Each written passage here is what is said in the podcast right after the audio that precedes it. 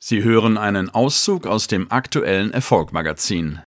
Ein guter Verkäufer muss erstens ein Sympathieträger sein. Ohne eine gewinnende, sympathische Ausstrahlung, die andere Menschen für sie einnimmt, werden sie kein guter Verkäufer sein. Zweitens ein hervorragender Netzwerker sein. Er muss offen sein, überall neue Menschen kennenzulernen und sein Netzwerk ständig erweitern. Drittens über hohe Frustrationstoleranz verfügen. Die entscheidende Fähigkeit des Verkäufers ist es, bei einem Nein nicht aufzugeben. Für den guten Verkäufer fängt das Verkaufsgespräch bei einem Nein erst an.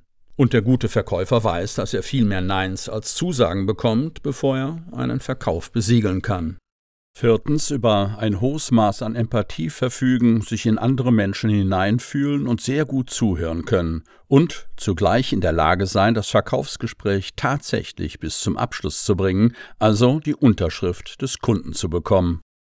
Fünftens über ein hohes Selbstbewusstsein verfügen. Denn ohne dieses Selbstbewusstsein wird er die notwendige Frustrationstoleranz nicht aufbringen können. Sechstens, über ein angemessenes Fachwissen verfügen. Je teurer die Produkte sind, die er verkauft, desto wichtiger wird auch diese Eigenschaft. Niemand kann große Gewerbeimmobilien im Wert von Hunderten von Millionen Euro oder milliardenschwere Unternehmen verkaufen, der nicht über ein ausgeprägtes Fachwissen verfügt. Studie belegt Wichtigkeit des Verkaufs. Für die Studie Psychologie der Superreichen habe ich Tiefeninterviews mit 45 sehr vermögenden Menschen geführt. Es gab kaum einen Punkt, in dem sich die Interviewpartner unabhängig von der Branche so einig waren wie der, dass verkäuferische Fähigkeiten maßgeblich zu ihrem finanziellen Erfolg beigetragen haben.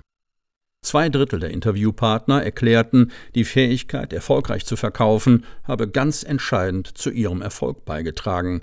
Mehr als jeder Dritte erklärte sogar, 70 bis 100 Prozent seines Erfolges hätten von seinen verkäuferischen Fähigkeiten abgehangen. Dabei werden viele dieser hervorragenden Verkäufer auf den ersten Blick nicht als solche wahrgenommen, was wohl einen der Schlüssel für ihren verkäuferischen Erfolg darstellt.